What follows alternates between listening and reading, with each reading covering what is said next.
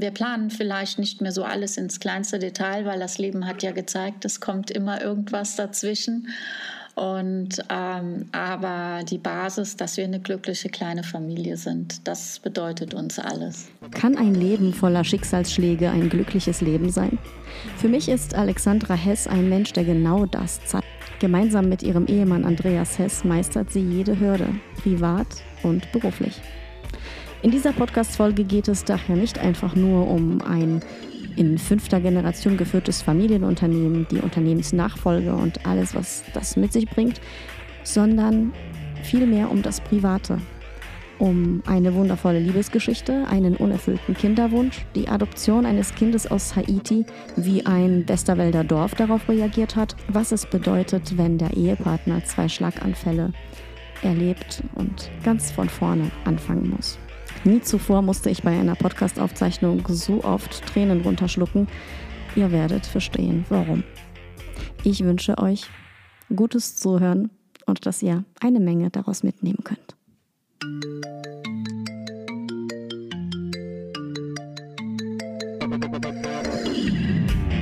Rund ums Eck. Der Koblenz Podcast mit Alexandra Klöckner, Manolito Röhr und Stefan Marlow. Herzlich willkommen bei Rund ums Eck. Mein Name ist Alexandra Klöckner und mir gegenüber sitzt Alexandra Hess. Freut mich, dass ja. ich hier bin. Mich freut es auch, dass du hier bist. Zwei Alexandras an den Mikros. Ich genau. hoffe, die Hörerschaft ist nicht überfordert. Ja. Alexandra, ich denke, du bist vielen in der Region ein Begriff, aber bitte stell dich trotzdem kurz vor. Ja, wie gesagt, mein Name Alexandra Hess, bin 50 Jahre alt, bin Mama eines Sohnes, verheiratet mit einem waschechten Westerwälder, wohne in Siershahn im Westerwald. Ja, und bin Frau eines Malermeisters.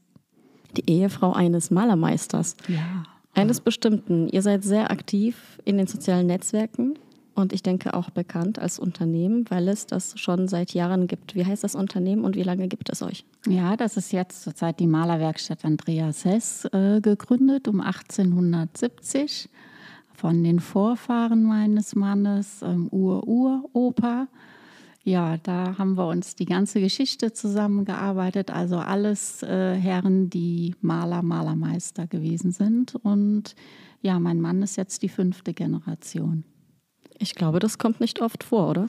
Nee, also wir haben jetzt so im süddeutschen Raum gibt es auch noch mal ein Malerunternehmen, was auch so alt ist und ja, ist schon schon seltener. Also dritte Generation, das hat man schon ganz oft, aber dass innerhalb fünf Generationen auch die Liebe so beständig zum Beruf bleibt. Also das hat mich auch so fasziniert. Also nicht, weil es nur mein Mann ist und ich stolz bin, mhm. sondern ähm, wenn man die Geschichte so betrachtet und ich meinen Mann sehe, weiß ich also, das ist richtige Liebe zum Handwerk. Ja, ich mhm. denke, das muss man tatsächlich auch haben, damit das so lange fortbesteht, weil es mit Sicherheit im Laufe der Zeit viele Herausforderungen gab für das Unternehmen. Auf jeden Fall. Also mein Mann ist da natürlich groß geworden und ähm, hat ja äh, über seinen Vater die glorreichen 80er mitbekommen. Ne? Da mhm. war das alles noch ein bisschen anders.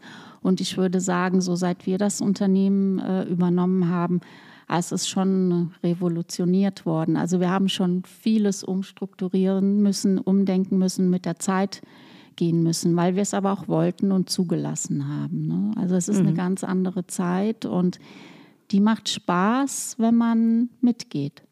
Ja, da muss man wahrscheinlich auch die Entwicklung erkennen, früh genau. genug reagieren. Genau. Und ja, mitgehen oder vielleicht selbst auch etwas vorantreiben. Bevor wir weiter über das Unternehmen sprechen, mhm. das tatsächlich ein sehr spannendes Thema ist. Zum einen finde ich deine, deinen beruflichen Werdegang sehr spannend, wüsste dazu gerne einiges. Mhm. Und dann eure Liebesgeschichte, oh. wie ihr euch gefunden habt, das hat mich auch sehr beeindruckt. Und da habe ich gehofft, dass das möglichst viele erfahren. Aber in dem anderen Format tauchte das Thema nicht so auf. Ja. Und äh, deshalb wünsche ich mir das für die Hörerschaft. Und dann die Herausforderung, ein Kind adoptieren. Genau. Der Ehemann hat zwei Schlaganfälle. Also das sind ganz viele ja, herausfordernde Stationen im ja. Leben ganz viele, die uns geprägt haben, genau. Ja. ja. Und trotzdem sitzt du mir gegenüber, strahlst und wirkst sehr positiv und zuversichtlich. Absolut. Also ich kann sagen, trotz allem, was vielleicht negativ klingt im ersten Moment, aber das Ganze hat uns so gemacht, wie wir jetzt sind, eine dankbare, kleine, glückliche Familie. Und ähm, deswegen tragen wir auch gerne diese Motivation nach außen, weil es gibt so viele tolle Menschen, die äh, viel Schlechtes erleben und die brauchen viel Kraft, um einfach wieder weitermachen zu können. Ne? Und wir wollen einfach ein Signal setzen, dass das alles möglich ist, mit ganz viel Liebe und Zusammenhalt. Mhm. Mhm. Aber ja. ich kann gerne mal von vorne anfangen, ein bisschen ja. was von mir zu erzählen. Ja, tatsächlich. Denn Chronologisch. Wirklich, ja, genau. Wo bist du geboren? Wo bist du aufgewachsen? Ja, also meine Familie kommt aus Kroatien. Ähm, ich bin am Meer in Kroatien unter der Sonne aufgewachsen, ganz liebevolle Oma und Opa. Wir haben ganz viele Tiere gehabt, äh, Ziegen, Hühner, Schweine, große Felder. Ähm, äh, Obstbäume. Also man kann sich vorstellen, bis zur ersten Klasse, das war so ein richtig freies, tolles Leben, wie hm. Kinder sich das wünschen, von morgens bis abends auf der Straße mit anderen Kindern. Also das hat mich schon sehr, sehr geprägt und ähm, hm. deswegen meine Liebe zum Meer und die Sonne. Also ich sag mal von November bis Februar, das ist nicht meine Zeit und dann fängt wieder meine Zeit an. Ähm, in der ersten Klasse, also ich hätte eigentlich einen Bruder gehabt, der leider ähm, sehr früh verstorben ist, weil er Herzprobleme hatte. Deswegen hat meine Mutter mich in Deutschland, in Koblenz, im evangelischen Stift zur Welt gebracht. Meine Mutter ist äh, Krankenschwester gewesen. Und ähm, dann ist sie auch in Deutschland geblieben. Äh, ich war hier in der Schule äh, die ersten vier Jahre in der kroatischen und äh, damals jugoslawischen mhm. und deutschen Schule, habe also zwei Grundschulabschlüsse ja. und bin dann, ja. Wie kann man sich das vorstellen? Ja, also in der Goldgrube gab es, ähm, äh, nein, in Koblenz, äh, in der Nähe vom Evangelischen Stift, gab es eine Schule, wo vormittags deutsche Schule war und nachmittags dann die jugoslawische Schule. Und da Aha. musste ich dann morgens in die Schule und nachmittags in die Schule. Wow, ja. ganz schön viel. ja, also meine Mutter hat mich direkt zweisprachig großgezogen. Und ja, bin ich heute eigentlich auch sehr dankbar, mhm. weil ich heute ja auch viele Menschen kennenlerne, wo die Kinder zwar zweisprachige Eltern haben, aber das auch nicht so umsetzen. Von daher, das hat sie echt klasse gemacht. Also mhm. so und äh, alle Ferien, die wir hatten, wir waren in Kroatien. Also das war, ich kannte nichts anderes außer Deutschland und Kroatien. Aber ja, es war eine wunderschöne Zeit. Ja, in der fünften Klasse bin ich dann nach Schönstadt gekommen, Fallender, das Mädchengymnasium. Ja, da war ich bis zur 13. und äh, mit 12, 13 habe ich schon meinen Mann kennengelernt. Wow. Das heißt, ich war mit seiner Schwester befreundet und er war der große Bruder und da haben wir schon miteinander geliebäugelt. Ich vielleicht sogar noch ein bisschen mehr wie er, aber ja, das war so eine Kinderliebe hm. schon gewesen. Und ähm, ja, ich habe dann Abitur gemacht in Schönstadt und seine Schwester ist nach der 10. abgegangen. Da hat sich das so ein bisschen verloren. Also wir mhm. haben uns dann noch 20 Jahre nicht mehr gesehen. Das ja. ist eine Zahl. Ja. Aber trotzdem nicht so ganz äh, vergessen. Nein, vergessen nie, weil das war so die erste richtige Kinderliebe. Also es war schon ein riesengroßer Schwarm, ja, muss ich sagen. Also da war nichts, aber ihr habt voneinander jeweils genau. einfach, also füreinander geschwärmt. Ja, total. Also beide. Mhm. Mhm. Ja, nach dem Abitur, ähm, meine leiblichen, mein leiblicher Vater, meine Mutter, die haben sich scheiden lassen. Da war ich gerade im Abitur gewesen und ähm, hatte auch in Kroatien in den Osterferien fürs Abitur gelernt. Ja, und dann 1991 fing dann über Nacht der Krieg an in Jugoslawien und dann hat mein Opa meine Mama und mich geweckt und hat gesagt, ihr müsst sofort das Land verlassen ähm, es gibt Krieg. Und dann hat meine Mutter meine Cousins eingepackt, kleinen Kinder, mich ins Auto und ist durchgefahren, bis sie uns dann aus Jugoslawien rausgebracht hatte. Und sind wir nach Deutschland zurückgefahren. Und dann hatten wir sechs Monate über unsere Familie nichts gehört wegen dem Krieg. Und ich habe mein Abitur aber in der Zeit gemacht und auch bestanden. Aber und Entschuldigung, wann, wann seid ihr denn wieder zurück? Also ich habe das so verstanden, dass du dann in, hier in Deutschland zur Schule gegangen bist, die Genau. ganzen Jahre. Ja. Aber ihr wart zwischendurch zurück? ähm, wir, also ich war hier in Deutschland in der Schule und bin immer in den Ferien nach Kroatien wieder, ne? Immer zu Ah, meinen, okay. zur Oma und Opa und den ganzen Verwandten. Ne? Ja. Ja, und ähm, ja, dann fing der Krieg in damals Jugoslawien an. Dann sind wir zurück nach Deutschland und ähm, ja, habe ich mein Abitur gemacht und habe nach dem Abitur direkt einen Studienplatz bekommen in Bonn. Das war schon immer mein Traum gewesen, Jurastudium. Also ich wusste schon recht früh, ich glaube sechste Klasse, ich will mal Jura studieren. Das war schon immer mein Wunsch. Richterin wollte ich eigentlich werden. Ja. Also ich habe da, da, da habe ich überhaupt nicht diskutiert. Also da wusste ich ganz genau, was ich wollte. Nach dem Und Studium warum? Wie kam es? schon immer. Warum kann ich gar nicht sagen. Also in der Familie ist tatsächlich niemand Jurist. Wir haben Handwerker, Mathematiker, ähm, Bürokräfte und meine Mama ist Krankenschwester. Ähm, aber es ist tatsächlich kein Jurist da. Aber es hat mich immer fasziniert. Also ich kann es nicht sagen. Also ich, es ist mir auch einfach gefallen zu lernen. Also das Vielleicht war, durchs Fernsehen? ja, ich denke auch. Ich fand immer vom Bundesgerichtshof die roten Roben. Die fand ich ganz Ah, toll. okay. also Ja. nicht wegen US-amerikanischer Fernsehserien. Nein, habe ich nicht geschaut. Nein, Mhm. ich durfte äh, reell gar nicht viel Fernseh schauen. Also südländische Mamas, die haben ein gutes Auge auf ihre Töchter. Also Ja. damals war ja Denver und Dallas, das war ja schon, Ah ja, äh, schon was Besonderes. Nee, aber das hat mich interessiert und ich hatte äh, Sozialkunde auch als Leistungskurs gehabt, Sozialkunde, Mathematik und Englisch.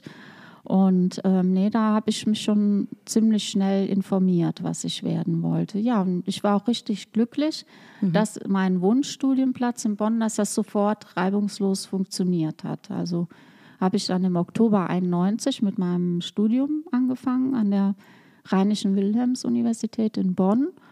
Ja, und das war eine richtig gute Zeit. Also das habe ich auch relativ schnell durchgezogen in acht Semestern. Mal sagen. Es hat mir Spaß gemacht. Also warst du schon immer zielstrebig. Ja, genau. Also immer viel gemacht. Also ich habe auch während der Schulzeit ähm, ziemlich viel gejobbt nebenbei. Mm, Ich wurde angesprochen, da war ich 13, ob ich äh, Modenschauen machen würde. Dann sagte meine Mutter, ja, wenn ich dabei bin und du gut lernst, Ja. dann darfst du das. Dann war sie auch immer mit dabei. Also heißt, ich habe mit 13 schon angefangen, mein Taschengeld selbst zu verdienen. In Koblenz? Ja, in Koblenz und dann war das eine Agentur gewesen. Dann ist man mal nach Düsseldorf, Frankfurt, aber weiter durfte ich dann auch nicht. Ne? Aber das war schon richtig toll. Also das hat mich schon stolz gemacht, dass ich meine Mutter nicht um Taschengeld betteln musste. Ja. Das war schon richtig schön. Das gibt einem ein ganz anderes Gefühl und Ja. ich glaube, das ist wichtig fürs Leben. Ja, also das hat mich schnell selbstständig werden Ja. lassen, auch mit Geld umgehen Genau. lassen. Ne? Mhm. Und hast du deine Mutter damals verstanden oder hast du ein Problem damit gehabt, dass sie sagte, nee, nur bis dahin und nicht weiter? Und Ja, also es sollte dann auch weiter weggehen über Nacht. Ne? Das durfte ich nicht. Ja, ich glaube, in dem Moment habe ich das nicht so gerne gehabt, aber ich habe es hingenommen. Also ich war jetzt keine Rebellin und habe dann einfach die Dinge gemacht, denn wenn meine Mutter gesagt hat, nein, äh, das geht nicht, war ich zwar traurig, aber ich habe gehört. Also und heute im Nachhinein, es hat mir ja auch nicht geschadet, dass meine Mutter mich so ein bisschen behütet hat. Also Ja. das war auch schon richtig gewesen. Ja, und dann habe ich auch später in Koblenz noch in einem Ingenieurbüro, ähm, wo es zum Abitur hinging, auch noch äh, weiter gejobbt. Also ich konnte mein Studium und ähm, was ich so nebenbei, was man sich so kauft als junges Mädchen und äh, ja, das konnte ich mir immer selbst äh, dann erfüllen.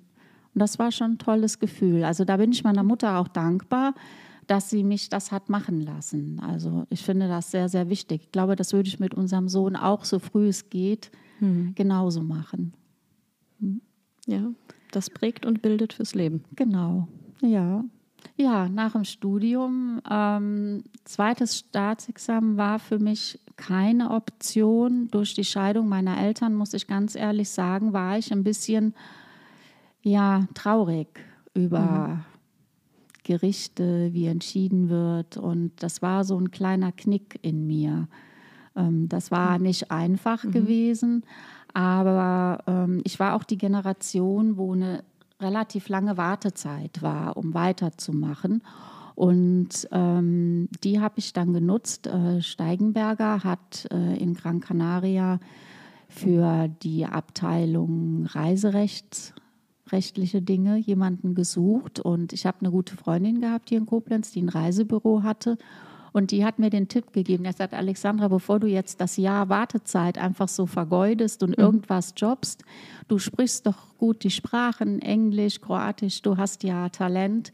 Geh doch ein Jahr nach Spanien, Frau Steigenberger, das war damals noch ihr eigenes Hotel, äh, sucht Mitarbeiter. Ja, und dann habe ich mich beworben und habe da tatsächlich direkt die Stelle bekommen. Wow. Und dann mhm. bin ich nach Gran Canaria, genau.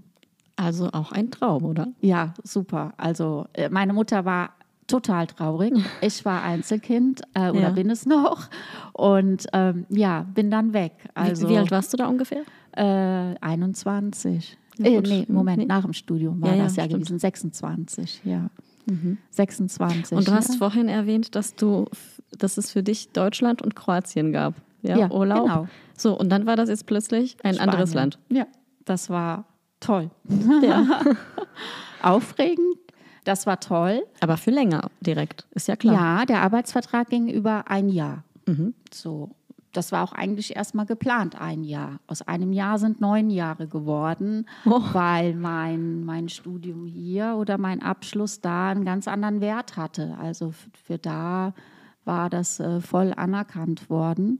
Und ähm, ja, ich habe die Sprache nicht gesprochen. Und wie wir selbst das ja heute wissen, wenn ich in einem anderen Land lebe und arbeite, empfinde ich es als, als meine Aufgabe, die Sprache zu lernen ja. und mich anzupassen. Und ähm, das habe ich auch gemacht. Ich habe innerhalb von drei, vier Monaten sehr gut Spanisch gesprochen, aber das lag auch daran, weil ich in der Schule das große Latinum hatte, also mhm. viele Jahre Latein das hilft sehr stark. Also ging das richtig schnell mit dem Spanischen.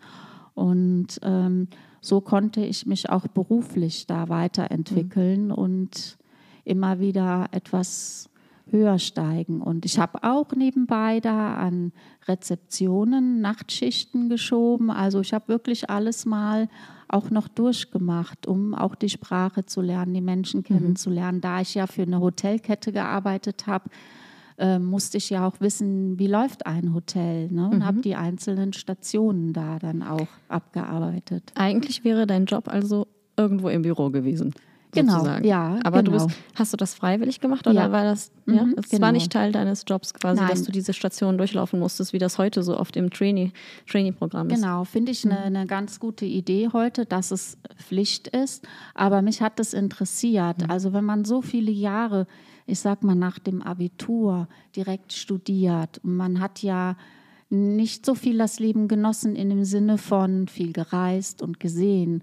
Und umso mehr hatte ich dann auch wirklich die Lust, das mal kennenzulernen und habe zu schätzen gewusst. Egal, ob jemand äh, ein Zimmer säubert oder in einem Büro die Buchhaltung macht. Ich mhm. wusste, das sind zwei ganz wertvolle Jobs. Also ohne all diese Menschen würden wir alle keinen tollen Urlaub haben. Und ich habe gesehen, wie viel Arbeit und Kraft dahinter steckt. Und ähm, das war mir sehr wichtig, diese Wertschätzung kennenzulernen. Hm. Das alles funktioniert ja nur dadurch, dass es diese Menschen gibt. Genau. In ja. die unterschiedlichen Bereiche. Ja. Ja, und das hat mich ähm, relativ schnell die Kultur kennenlernen, die Sprache. Ähm, es hat mich im Beruf nochmal weitergebracht und ähm, ja, vier Sprachen perfekt zu sprechen. Die fünfte ist Latein, die ja mhm. eine tote Sprache ist, aber das war schon sehr gut auf meinem Lebenslauf, muss ich sagen.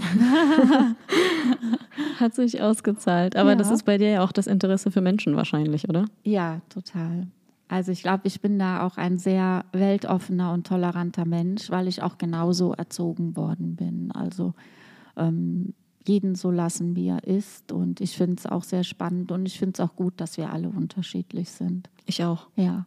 Es wäre Wichtig. schrecklich langweilig, wenn alle Furchtbar. gleich wären. Ja. Da freut man sich heutzutage über jeden Unterschied, finde Ja. ich, so irgendwo. ja. Mhm. Das heißt, du hast in Spanien gearbeitet, Mhm. Neun Jahre lang für Steigenberger. Ja, Steigenberger, dann bin ich zu Occidental Hotels, dann wurde ich abgeworben, abgeworben nach einiger Zeit. Die Frau Steigenberger hat das Hotel in äh, Gran Canaria verkauft.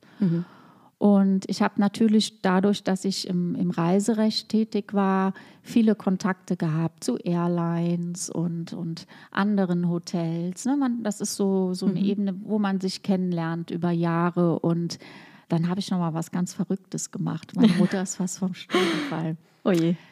Ich habe äh, die Airline Span Air, also man hat ja auch viele Reklamationen mit Flügen und hatte da einen guten Kontakt und dann kam eine Anfrage hier, du sprichst doch so viele Sprachen, wir suchen Flugpersonal äh, für nach Madrid, ähm, hast du nicht Lust? Ich so, nee, ich weiß Das ist, nicht. das ist ich, aber ungewöhnlich, Ja. oder? Dass man das als Juristin dann so Ja, ja. vorgeschlagen bekommt. Und ich dachte, nee, ich weiß nicht. Aber irgendwo fand ich es auch ganz toll, die Chance zu Mhm. bekommen. Ich habe meine Mutter angerufen und sagte, was, Kind, dein Studium, all das? Und dann, naja, sagt sie, ich weiß nicht. Sag ich, Mama, das wäre ja jetzt nur ein Jahr. Also habe ich, bin ich nach Madrid geflogen. Ich musste sowieso erstmal eine Prüfung machen, ob ich überhaupt dafür eingeladen werde. Die habe ich tatsächlich bestanden und habe dann eine Nachricht bekommen, dass in vier Wochen meine Ausbildung beginnt, wenn ich das möchte. Ja, und da habe ich gedacht, komm, die Hippie-Zeit, die nimmst du jetzt mal an. Habe meinen Job gekündigt, ähm, wusste aber, wenn ich wieder zurückkomme, dass ich wieder Arbeit habe äh, in Gran Canaria. Ja, ich bin dann ein Jahr nach Madrid, habe meine Ausbildung zum Flugpersonal gemacht Ja. und bin ein Jahr lang um die Welt geflogen mit Spanair. Wow. Ja, habe in Madrid gelebt und war eine tolle Zeit. Wahnsinn, dieser Job, wie anstrengend. Ähm, die Ausbildung hat mir großen Spaß gemacht. Ich war jetzt nicht unbedingt das größte sportliche Talent, muss ich eingestehen.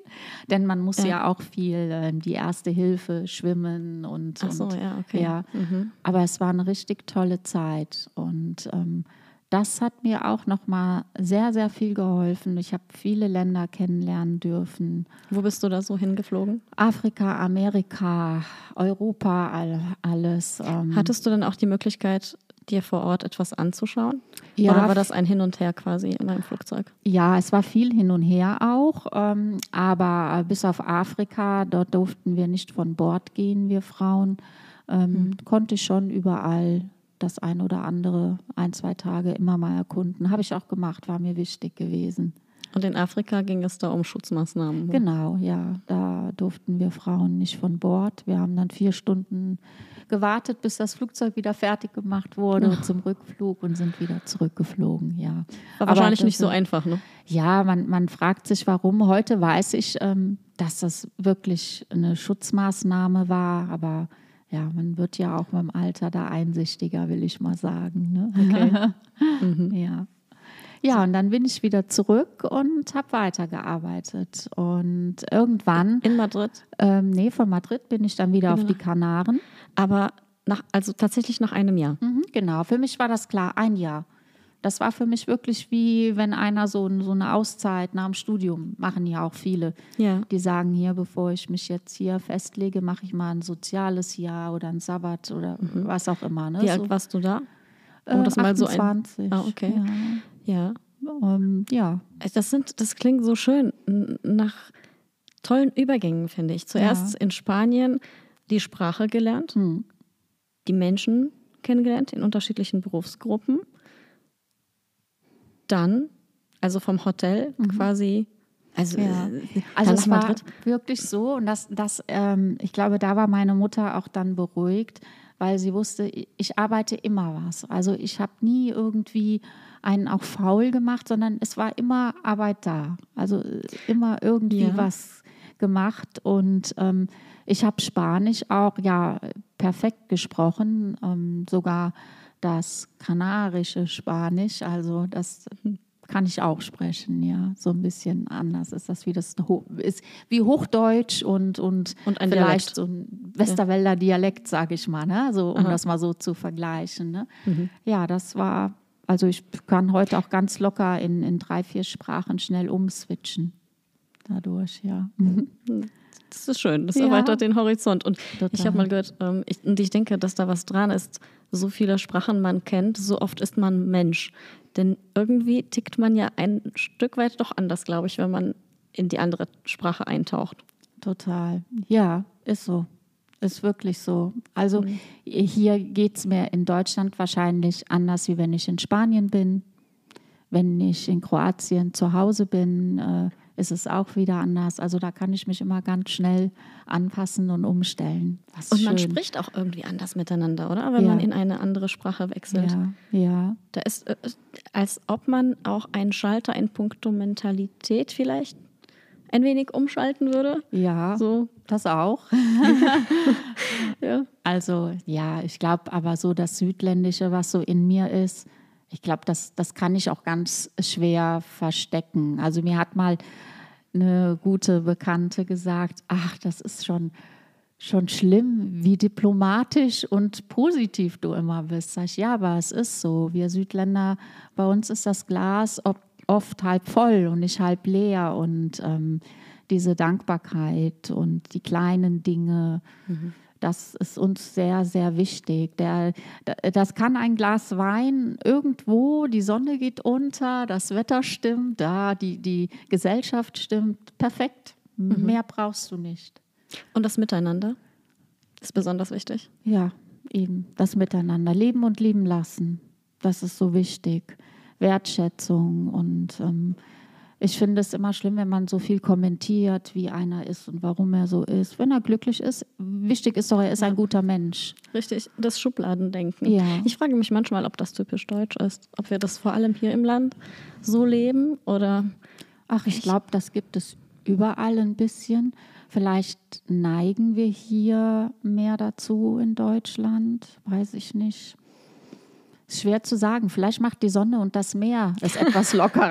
ja, viel entspannter. Ja, ich, ich weiß nicht, die Umgebung vielleicht. Es kann mhm. ja auch sein, dass jemand, der ähm, hier aus Deutschland ist und hier einen ziemlich harten Alltag ist und eher verkrampft wirkt, fliegt in Urlaub und ist auf einmal ein ganz mhm. losgelöster Mensch. Also das merkt man ja oft. Es sind einfach die Umstände, die uns hier auch manchmal so werden lassen. Ne? Ich denke auch die, die ähm, Art, wie wir leben, das alles um uns herum. Mhm. Dieses Stressgefühl ist dann wahrscheinlich ganz anders. Ja, das ist furchtbar. Das mögen wir eigentlich alle gar nicht. Aber dieser Trott ist schon schlimm. Mhm. Und man muss sich echt zwingen, ähm, auch das Positive zu sehen. Also wenn ich mal so richtig im Stress drin bin, und dann bin ich froh, dass ich meinen Mann habe, der sagt, Hase, denk mal dran, was du schon alles geschafft hast. Und dann muss ich immer grinsen, denke ich, ah, der Schlaue. Das ist, Sag ich, ja, da hast du recht. Ja, und dann lächle ich schon wieder. Ach, und das muss man sich immer sagen. Ja. Nicht immer betonen, was wir alles nicht schaffen, denn das ist ja immer eine ganze Menge. Wir Frauen denken ja immer, wir könnten an einem Tag alles machen. Mhm. Und ähm, ist, ja, ist ja nicht so. Irgendwann holt es einen ein. Ja, genau. Aber ich habe euch beide ja erlebt und dein Mann ist ja auch wirklich ganz begeistert von dir und dem, was du ja. schon alles geschafft hast. Ne? Ja, das, das, auf jeden Fall. Das ist, ähm, ich bin so dankbar, weil das ist so eine Liebe ähm, und Unterstützen. Mein Mann hat mich schon immer in allem unterstützt und war immer da. Also er, er darf auch Kritik üben oder mir äh, Tipps geben. Das dürfen wir gegenseitig und das finde ich so mhm. toll. Aber ähm, ich wünsche wirklich jeder Frau einen Mann, der so mir ein Selbstbewusstsein, wie er mir gibt und, und mich mhm. lobt, das ist traumhaft. Also muss ich einfach mal sagen. Also was Schöneres, so schwer wie der Alltag ist und ich denke, das geht jedem so. Aber wenn dann deine, deine andere Hälfte dir das so, ja, so liebevoll immer sagt, das macht schon einiges einfacher. Ja, das glaube ich. Und umgekehrt siehst du ja auch, also ihr seht das beide ineinander jeweils. Ja, auf jeden Fall. Wie viel der andere schon geschafft hat. Ja. Trotz der Hürden. Und ja. Wenn man so mit euch an einem Tisch sitzt, dann geht man ziemlich, ich sag das jetzt mal in jugendlichen Worten, geflasht raus. Oh. so ging es mir damals jedenfalls. Und ich dachte, Mensch, wow, was ist das für ein tolles Paar? Ja. Auf jeden Fall. Und wenn wir jetzt an, ähm, an Spanien zurückdenken, ja.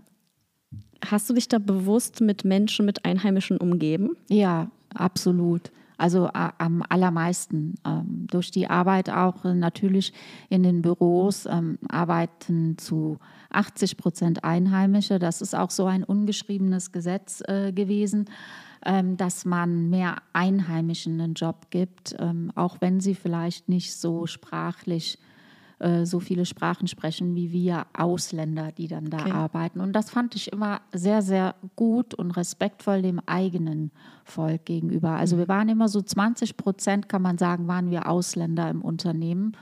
Und ähm, das war für mich eine Selbstverständlichkeit, auch mit den Einheimischen Freundschaften zu schließen, die bis heute anhalten. Also ich mhm. war mit meiner Familie auch schon Freunde besuchen. Wir haben ganz liebe Freunde in Gran Canaria, in Lanzarote und das ist uns sehr wichtig. Das sind Freundschaften, die halten über mhm. 20 Jahre. Also das ist was ganz Wertvolles. Wunderbar. Mhm. Ja, und dementsprechend schnell konntest du die Sprache lernen. Wenn man genau. sich mit den Einheimischen umgibt, genau. kommt es ja fast von alleine. Genau, das. Genau. Ja. Mhm. Das heißt, du bist dann ein Jahr in den Lüften unterwegs gewesen. Ich kann mir vorstellen, dass das auch knallhart für deine Mama war. Total. Kind, du bist ja nur noch da oben. Was, ja. wenn was passiert? Aber es ja. war auch toll. Denn ich habe dann angerufen und sage, Mama, ich nehme morgen den Flieger und komme nach Frankfurt. Ich bin hm. für zwei, drei Stunden da. Also ist meine Mutter nach Frankfurt gefahren. Sie hatte dann auch einen neuen Partner, also die haben geheiratet. Ich bin dann Erwachsenen adoptiert worden. Mhm. Und ähm, ja, die sind dann oft nach Frankfurt gekommen und wir haben uns getroffen. Und meine Eltern sind natürlich sehr gerne nach Gran Canaria gekommen, denn die ja. hatten mich ja da. ja, auch praktisch. Ja, genau. Dann war das wieder gut. Ja, das war wieder gut. Aber nichtsdestotrotz, so nach acht Jahren habe ich angefangen, Heimweh zu bekommen. Also da war ich so 30. Da 31, warst du, 32. Ja, da warst du aber nicht mehr als Stewardess unterwegs, sondern da wieder ich im Hotel. wieder im Hotel, im Büro gearbeitet. Mhm. Und ähm, naja, und dann habe ich gedacht, komm, das ist vielleicht nur ein momentaner Zustand. Ähm, deswegen wirst du ja jetzt nicht alles aufgeben. Das hielt sich aber sehr hartnäckig, das Heimweh. Und dann bin ich auch mal nach Hause geflogen für 14 Tage zu meinen Eltern. Und dann sagte meine Mutter, na ja, sagt sie, ich würde mich zwar freuen, wenn du wieder hier bist, aber ich hatte wirklich einen sehr guten Job, einen guten Vertrag, gut verdient, hatte ein Haus gekauft und ähm, was damals alles auch möglich war als mhm. Alleinstehender. Ne? Das, Wo war das, das ging, in Spanien? In Argenigin war das gewesen, mhm. also vor äh, Maspalomas, nach Maspalomas, mhm. genau. Und, da ähm, hast du ähm, dir aber da doch schon einiges ja, aufgebaut. Ja, also war mhm. wirklich gut. Also ja, aber das Heimweh blieb und ähm, ich hatte immer guten Kontakt zu Berge und Meer gehabt, zum Rainer Meuth schon seit Kind. Und dann haben wir uns mal so unterhalten und er hat gesagt, Alexandra, wenn du zurückkommst, mach dir keine Sorgen, du hast immer Arbeit und du kannst bei Berge mhm. und Meer arbeiten ja, das hatte ich dann so im Hinterkopf und das Gefühl blieb. Ähm, also bin ich wieder nach Deutschland geflogen, habe ein Personalgespräch geführt und habe meinen Arbeitsvertrag, den Vorvertrag unterschrieben. Bin nach Spanien geflogen mit meinen Eltern. Ich habe gekündigt, also ich habe gesagt, Mama bleibt dabei. Also die haben mich wirklich unterstützt. Ähm, habe dort meine Arbeitsstelle gekündigt, ähm, das Haus zum Verkauf aufgegeben Container bestellt, Sachen in Container gefahren, Auto in Container. Und innerhalb von vier Monaten war ich dann im August 2004 wieder zurück in Deutschland und habe eine Woche später bei Berge und Meer im Kundenservice angefangen. Mhm. Ja, und dann war ich da. Aber ist dir das leicht gefallen? Dann hast du ja etwas abgeschlossen. Mhm. Das alles, was du dir in Spanien aufgebaut hast. Ja. Fiel dir das leicht oder schwer? Ähm, also ich vermisse Spanien bis heute, muss ich ehrlich sagen. Also das, das, das weiß auch jeder, der mich kennt, dass ich die Zeit, das war eine tolle Zeit und die Menschen, das Land. Also es hat mich schon sehr geprägt. Aber nee, vielleicht bin ich so in mir wie ein kleiner Zigeuner, ich weiß es nicht. Also ich fühle mich überall da wohl, wo es mir gut geht. Mhm.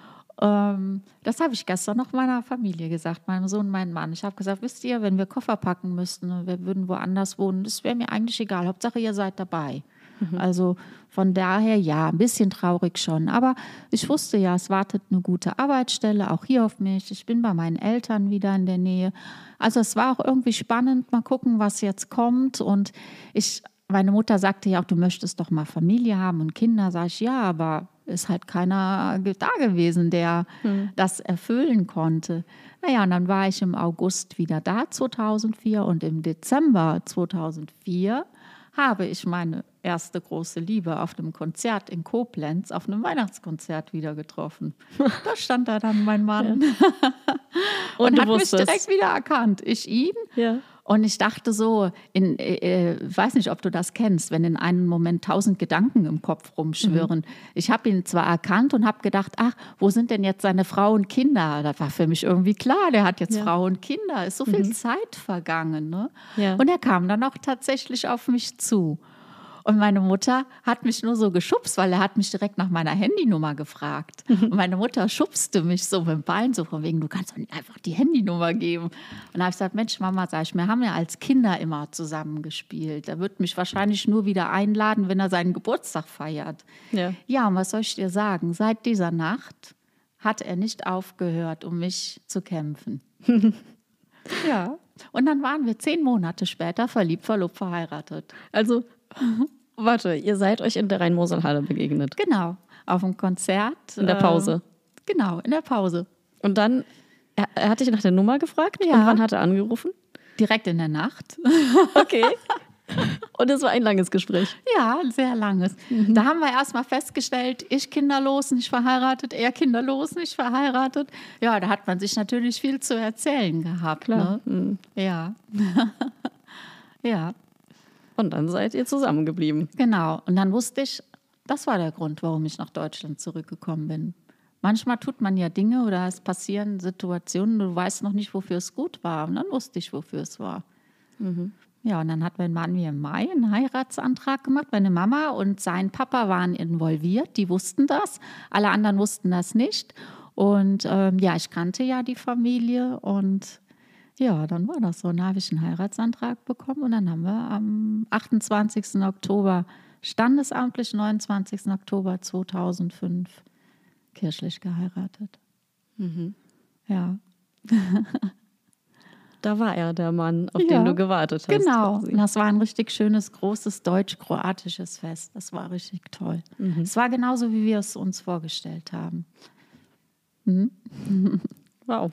Schöne ja. Liebesgeschichte. Ja, absolut, ja. Und dann kam der Kinderwunsch. Ja, so das, das Übliche. Man heiratet und wir haben uns schon vorher unterhalten. Wir wussten, wir sind beide kinderlieb. Wir wollten Kinder. Wir haben uns jetzt auch nicht Gedanken gemacht, sagt so, ach, hast du vielleicht schon Kinder oder so? Nee, ich habe keine. Ich, ach, super. Das war für uns klar. Hm. Also mit der Heirat haben wir gedacht, so, es kann jetzt kommen. Ja, es kam aber nichts. Ein ganzes Jahr lang kam nichts, nichts hat funktioniert. Und meine Mutter als Krankenschwester hat dann gesagt, hier, ähm, es gibt eine tolle Kinderwunschklinik in Neuwied, lasst euch doch mal untersuchen.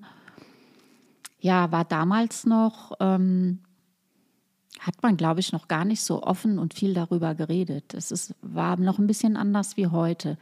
Aber wir haben das dann gemacht. Also wir haben von Anfang an gesagt, ja, machen wir. Wenn was ist, wollen wir auch wissen, was wir tun müssen, um ein Kind zu bekommen. Mhm. Ja, wir wurden dann untersucht, dann wurde auch der Grund gefunden. Wir haben dann ähm, sieben künstliche ICSIs, also künstliche Befruchtungen gemacht. Mhm. Ähm, Fehlgeburten hinter uns, Kryoversuche, wir sind nach Salzburg gefahren. Wir haben in Österreich zwei künstliche Befruchtungen gemacht, die leider auch nicht äh, gut gegangen sind. Weil dort ähm, andere Möglichkeiten Genau, da ist ein anderes sind? Embryonenschutzgesetz, heißt, du darfst die befruchteten Eizellen, lässt du länger im Reagenzglas und beobachtest, welche Zellen mhm. sich schnell teilen und gut entwickeln und gute Aussicht auf Erfolg haben. Mhm. Und hier in Deutschland werden sie dir in einem viel früheren Stadium eingesetzt, weil es einfach so vorgeschrieben ist. Und deswegen sind wir nach Österreich gefahren. Also die meisten in unserem Alter haben ein Haus gebaut und unser Haus war der Kinderwunsch. Also hat ja. uns nicht wehgetan. Wir wussten, ähm, wir sind alleine, wir sind glücklich als Paar, aber äh, das Ganze wird nur durch ein Kind für uns rund sein. Das war uns klar. Mhm. Ja, und das hat leider auch nicht funktioniert. Und, es gibt ähm, bestimmt Paare, die auch daran scheitern, oder? Ja, Weil ja. das ist ja eine knallharte Zeit, denke ich. Ich kenne ja auch einige, die das, diesen Weg gegangen sind mhm. und einfach ist das nicht. Nein, das ist überhaupt nicht einfach. Also abgesehen von den ganzen Medikamenten, die die Frau sich da äh, reinspritzen muss und nehmen muss. Mhm. Aber ähm, ich, das, ich denke, es ist auch eine Kopfsache. Ich habe es gerne gemacht, weil ich wusste, wir haben einen Kinderwunsch, ich will Mama werden. Und, mhm. und ähm, klar hat das auch ein bisschen Nebenwirkungen, aber ich habe es wirklich mit viel Freude und Glück gemacht. Ich war dem immer positiv gegenüber, also wirklich alles gemacht. Diese Enttäuschungen aber, sind dann aber auch ja, sehr hart, oder? Ja. Eine die, nach der anderen? Ja, also diesen Satz, ähm, wenn man dann die künstliche Befruchtung, also das befruchtete äh, Eizellen, es sind ja dann mehrere, die man eingesetzt bekommt und nach 14 Tagen die Blutuntersuchung und immer wieder dieser Satz, es hat leider nicht funktioniert. Ich glaube, äh, der hat mich sowas von aggressiv gemacht, dieser Satz. Also das war schon immer, also geht die Welt unter. Also jeder, jede Frau, die weiß, die einen Kinderwunsch hat, die da durchgeht, das ist eine grausame Situation. Mhm. Aber die haben wir gut zusammen gemeistert. Also wir haben zusammen geweint. Wir haben da schon gelernt, ähm, zusammen weinen, da durchgehen, rauslassen, aufstehen, weitermachen. Ihr habt also immer gut zusammen funktioniert. Ja, wir konnten zusammen weinen, wir konnten zusammen streiten, das ist ja auch wichtig, und haben uns immer schnell wieder gefangen. Ne? Aber das war klar. Aber es ist eine sehr, sehr schwierige Situation, mhm. ein Kinderwunsch, gerade wenn man mit künstlichen Befruchtungen und, und äh, das noch mit der Arbeitszeit und, und ähm, du konntest das auch nicht jedem erzählen, hier, mir geht es heute schlecht, weil ja. Das, also, also, heute würde ich es wahrscheinlich eher können. Damals hm, hat man eher so ein bisschen geschwiegen. Wir waren zwar da auch schon immer offen und haben gesagt, wir haben Kinderwunsch und tun medizinisch alles. Also das haben mhm. wir ganz offen zugegeben. Ne? Ähm, dann kam aber auch der Zeitpunkt, wir wurden in der Humangenetik in Mainz untersucht.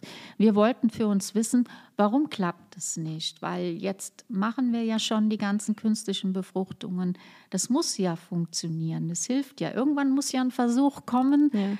wo das einfach bleibt und das Baby wächst. Und ähm, die Humangenetik kam dann zu dem Entschluss, es gibt keinen Grund. Also wussten wir, der liebe Gott wollte nicht, dass wir Kinder bekommen auf diesem Wege.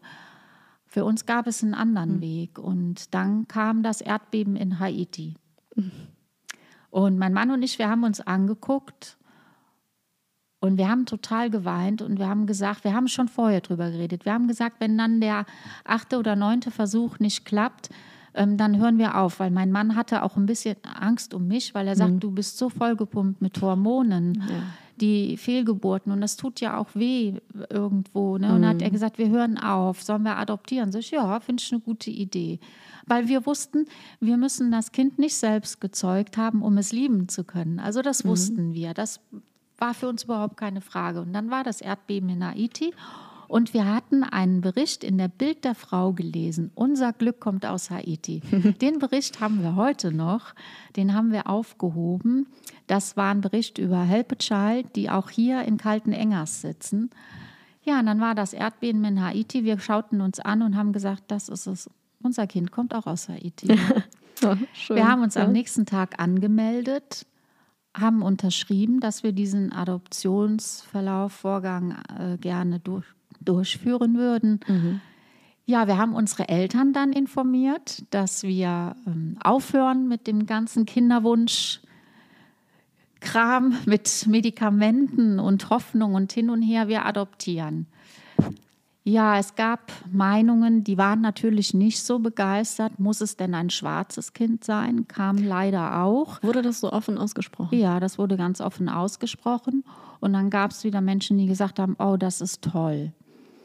So, und dann haben wir einfach unseren Weg gemacht. Also wir sind den, das ganze Adoptionsverfahren, was ja äh, circa zwei, zweieinhalb Jahre dauert, bis man akzeptiert wird, also die Bescheinigung hat, dass man adoptieren darf. Das ist eine Psychologen, lange Zeit. ärztliche, wir haben alles. Also man macht sich komplett nackt. Ihr das hattet ja schon viele Jahre ja. hinter euch. Ja. Die ganzen Versuche. Genau. Und dann jetzt auch noch zweieinhalb Jahre. Genau, ja. Hat euch das nicht entmutigt? Oder? Ja, manchmal. Also manchmal konnten wir einfach nur weinen, also beide, weil du siehst auf einmal lauter Kinderwagen und schwangere Frauen. ja. ja, ist so. Denkst du, mein Gott, die kriegen ein Kind nach dem anderen. Was ist mit mir los? Warum geht das nicht? Naja, aber das war dann auch schnell wieder rum. Aber es ist schon hart gewesen, so, ja. Wir haben da die Kurve dann gekratzt. Wir waren dann klar, man, man muss ja auch leiden. Ne? Wir sind ja keine Maschinen. Ne? Und, ähm, aber wir waren dann sehr wohlwollend. Also wir haben uns für jede, jedes Kind, jedes Baby ist ein Wunder auf dieser Erde und ähm, wir freuen uns, wenn, wenn Paare, wenn es genau so klappt, wie sie es planen. Das ist doch was Wunderbares. Bei uns hat es nicht geklappt. Aber letztendlich, Stand heute, war es genau richtig für uns, weil wir stand, wir haben den besten Sohn der Welt bekommen. Also wir haben zweieinhalb Jahre, wir haben alles gemacht, was die Behörden wollten. Das ist ja nicht Help a Child, die sagen, ihr müsst das machen. Die haben uns ja unterstützt. Das ist eine unfassbar tolle Organisation, die Kindern Eltern sucht. Also nicht die Eltern suchen Kinder, sondern die fassen das anders auf. Und deswegen werden wir ja so durchleuchtet. Am Ende wissen die ganz genau, dieses kleine Wesen, dieses kleine Herz, diese Eltern passen zu diesem Kind. Ja, also mhm. das, das hat schon alles seinen Sinn gehabt. Das ist zwar wahnsinnig schwer mit Psychologen über Stunden. Ne? Aber es war für uns auch mal interessant, nachher in der Auswertung zu lesen, wie wir sind. Und wir kamen immer zu dem Entschluss, ja, genau so sind wir. Was, was erfährt man da so über sich selbst? Alles. Es wird über über die Streitkultur, über das Sexualleben, über das Miteinander in der Familie, über den Alltag, ähm, speziell auch, wie man damit umgeht, wenn es ein dunkelhäutiges Kind ist. Wir saßen ja oft bei Help a Child, da gibt es ja auch immer so äh, wie sagt man so, so Veranstaltungen, wo man auch darauf vorbereitet wird, ein Kind zu haben, was eine andere Hautfarbe hat, aus einem anderen Land kommt. Und wenn ich da natürlich sitze und sage, ach, ich bin mir unsicher, wenn das Kind dunkel ist, ich mache mir Sorgen, ja, dann bin ich da falsch. Und das mhm. ist ja genau das. Dieser, das ist ein Prozess, der sowohl der Agentur als auch den Behörden zeigt, sind diese Eltern gefestigt und, und auch mhm. selbstbewusst dann einem Kind aus einem anderen Land, einer anderen Kultur ein Zuhause zu geben. Denn ich kann das ja nicht verstecken. Das gehört ja zu unserem Sohn dazu, ja. mhm. Haiti. Und das wird immer ein Teil bleiben. Und da haben wir den größten Respekt. Äh, deswegen, also es war eine harte Zeit, ähm, die Wartezeit. Aber der schönste Tag war, nach zweieinhalb Jahren, wir hatten alles hinter uns, wir hatten das Zertifikat, dass wir adoptieren können, alles war gut. Und dann kam der Anruf von Help a Child, Frau Hess, ähm, ist Ihr Mann in der Nähe? Sag ich, nein, der arbeitet noch. Können Sie den schnell rufen, dass der nach Hause kommt? Wir haben eine Mail für Sie. Ein, Ihr Kind wartet. Oh. Ich so, was? Wie? Ich meinen Mann angerufen, komm nach Hause wie ein Mann schnell nach Hause gekommen. Wir haben den Mail-Account geöffnet. Wir haben diese Mail von Help a Child angeklickt, dieses Bild. und das baute sich ganz langsam auf. Wir wussten ja nicht, wird es Mädchen oder Junge. Also so. man wird zwar gefragt, aber wir haben gesagt, wenn wir schwanger werden, weißt du ja auch nicht, was es wird. Richtig. Also möchten wir den lieben Gott entscheiden lassen. Mhm. Und ähm, ja, dann baute sich das Bild so langsam auf und dann war es ein Junge. Und äh, Sammy ist ähm, frisch geboren, unterm Mangobaum gefunden worden und ähm, ist im Erdbeben geboren, äh, hat seine Eltern verloren, mhm. ist vollweise und ja, man hat ihn dann in ein Kinderheim gebracht und mhm. jetzt war er unser Sohn. Und dann haben wir sofort einen Flug nach Haiti gebucht. Wir mussten bei den Behörden hm. Dokumente unterschreiben. und durften ihn zwei, drei Tage besuchen. Wir sind dann nach Haiti geflogen. Das hat auch Help a Child sehr gut vorbereitet. Da wird man ähm, mit bewaffnetem Personal ins Kinderheim geleitet, weil die Situation in Port-au-Prince sehr gefährlich ist. Ähm, das Kinderheim war hinter einer großen Mauer. Mhm. Aber wenn man da reingegangen ist, es war für die Kinder eine kleine Oase. 120, circa 120 Kinder waren es da. Die schauten uns an. dass dieser Anblick und da in Haiti zu sein, das hat unser ganzes Leben geändert. Also als dann die Nanny da stand mit unserem Sohn im Arm, dem Baby, dem Baby, mhm. der Sammy schaute uns an, wir ihn, das war Liebe auf den ersten Blick. Wir haben ihn in den Arm bekommen und die haben noch ein Foto von uns gemacht. Wir sind zusammengebrochen auf dem Boden, wir haben nur geweint.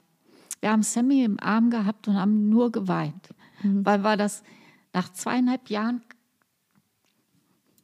mhm. Ja. da muss man direkt auf ein, ja. Ähm, das, ist das war ein toller Moment, wo alles vergessen ist. Das war unser Sohn.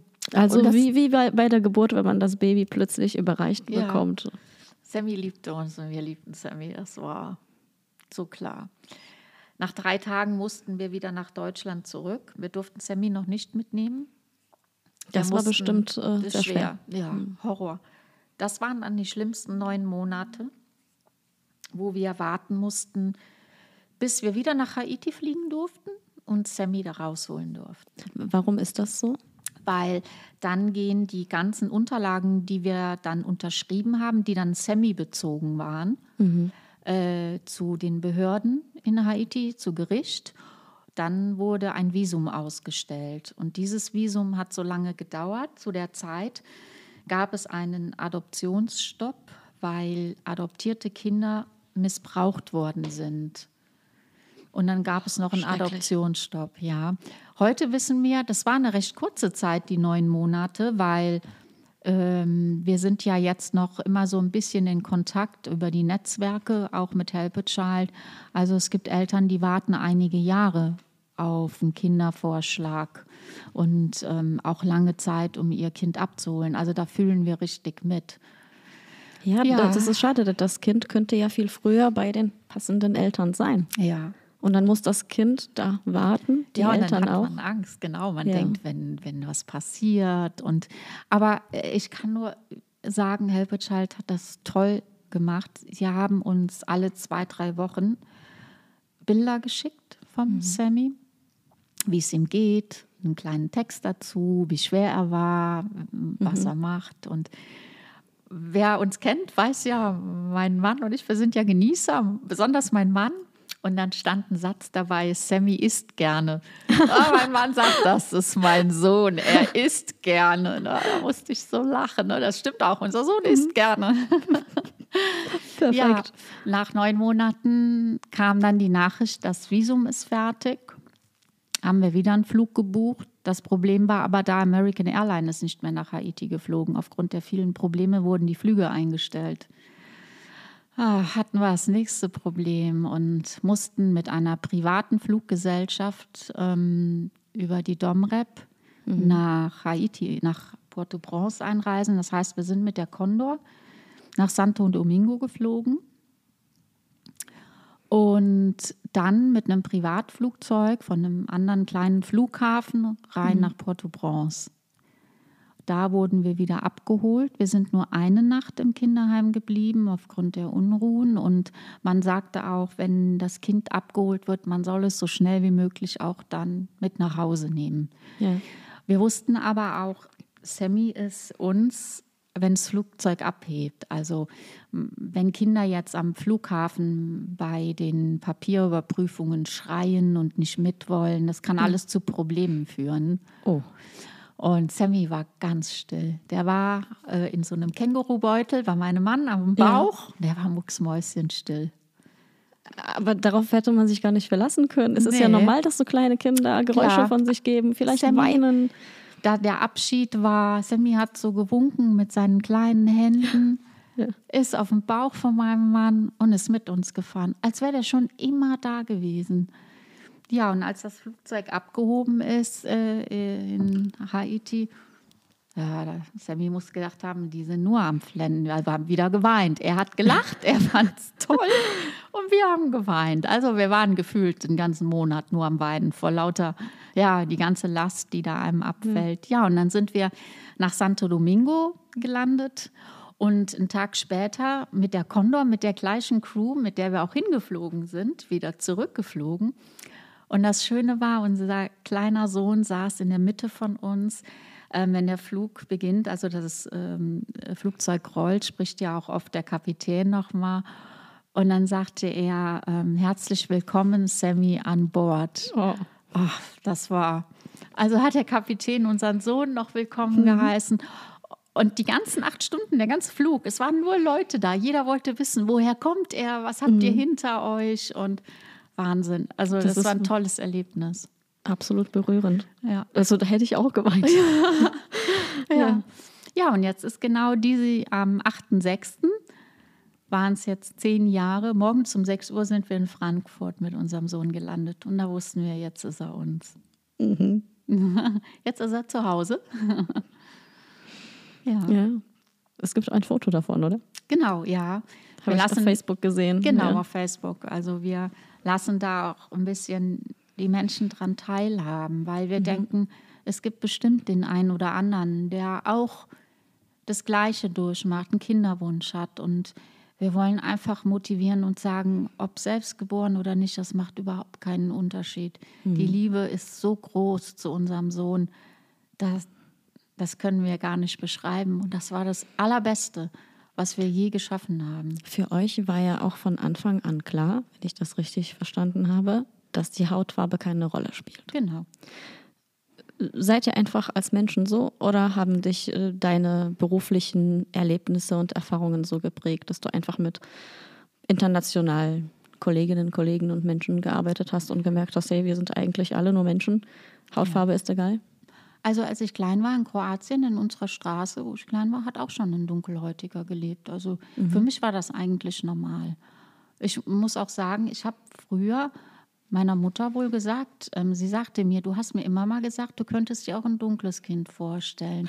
Sag ich, ja. echt, Mama? Also sie sagt das, das glaube ich auch. Also das war mhm. für mich schon immer keine Frage. Und mein Mann auch. Also ja. der ist auch, ähm, der wertschätzt jede Kultur. Mhm. Ja, ja dann, dann hattet ihr euren süßen Sohn ja. zu Hause mit hier in Deutschland. Genau. In eurem Freundeskreis und überall. Und habt ihr da nur positive Erfahrungen gemacht? Also zunächst auf jeden Fall. Also Sirsan, ich muss ja sagen, das sind so liebe, herzliche Menschen. Also die haben mich ja schon sehr herzlich aufgenommen. Mhm. Und äh, wir hatten gefühlt drei Monate lang jeden Tag jemand anderen zu Besuch, der Sammy sehen wollte.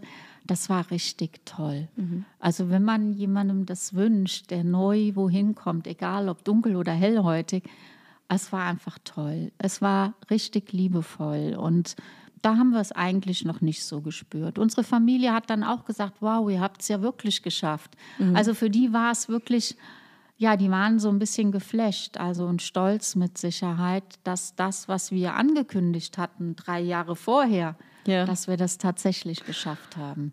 Ne? Drei Jahre. Drei Jahre, ja. Also Wahnsinn. Also während dieser Zeit, muss ich sagen, waren wir aber relativ alleine da gab es eher die Kommentare, und kannst du nicht, kannst kein Kind machen und so, mhm. äh, wollt ihr nicht mal ein Kind haben oder ja, äh, warum denn kein weißes Kind? Und, und die gleiche Frage hat uns auch äh, jemand vom Jugendamt gestellt, das kommt ja auch besuchen, warum, warum denn kein weißes Kind? Oh, da war ich schon ehrlich gesagt kurz davor, diese Dame rauszuschmeißen, weil die Frage fand ich einfach unpassend. Mhm. Ja? ja? Und ähm, davon mal abgesehen waren wir, obwohl wir uns nicht alt gefühlt haben, schon zu alt, um ein, ein Kind in Deutschland zu adoptieren. Ne? Mhm. Ne? Was sowieso äh, Quatsch. Ja, völliger Quatsch. Also ich sag mal, diese Gesetze müssten komplett geändert werden. Ne? Also mhm. so. Ähm, ja, aber da war wirklich noch alles gut. Wir haben auch noch ein Jahr hier in Deutschland gebraucht, äh, bis Sammy dann eine Volladoption hatte. Und vom Landgericht musste Sammy mit und nach einem Jahr hat er dann den deutschen Pass gehabt und wir sind auch als Eltern eingetragen. So, und Help a Child hat uns dann noch sechs Jahre lang jedes Jahr besucht und wir mussten auch alle sechs Monate, ich hoffe, ich sage das jetzt noch richtig, einen Entwicklungsbericht schreiben. Also man ist da noch viele Jahre, ach, unter Beobachtung will ich das gar nicht sagen, weil es ist immer sehr wohlwollend und hilfreich, wenn Familien doch mal Probleme bekommen. Ne? Aber das war wirklich gut gewesen. Also wir haben, als Sammy kam, war das natürlich für, für mich dann Mutter von heute auf morgen, Ja. mein Mann Papa von heute auf morgen. Ja, und wir waren mit den Kräften am Ende. Oh, das war schon schwer. Also das ist, glaube ich, wie wenn Ja. ein Kind geboren wird, die Mutter ist auch erstmal fertig. Ne? Aber so haben wir uns auch gefühlt. Ne? Das verändert das Leben komplett. Total. Er wollte nichts essen morgens. Oh, denke ich, jetzt will er nichts essen. Er sagte kein Mama, kein Papa. Er sagte Nana und Tata. Mein Mann und ich, wir haben jeden Tag geweint. Jetzt sagt er niemals Mama und Papa zu uns.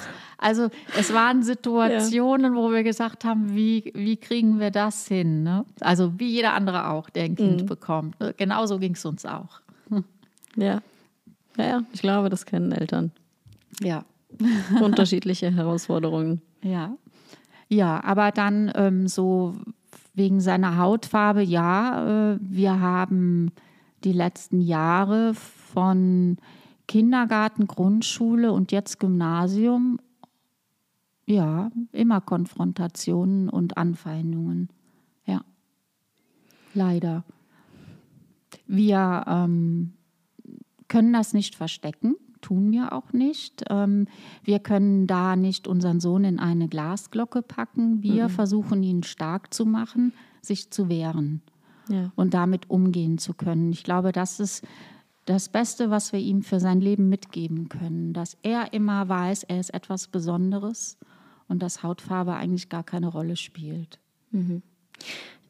Ist, ist das Problem die Hautfarbe an sich oder gibt es auch ein spezielles Problem dadurch, dass er eine andere Hautfarbe hat als seine Eltern?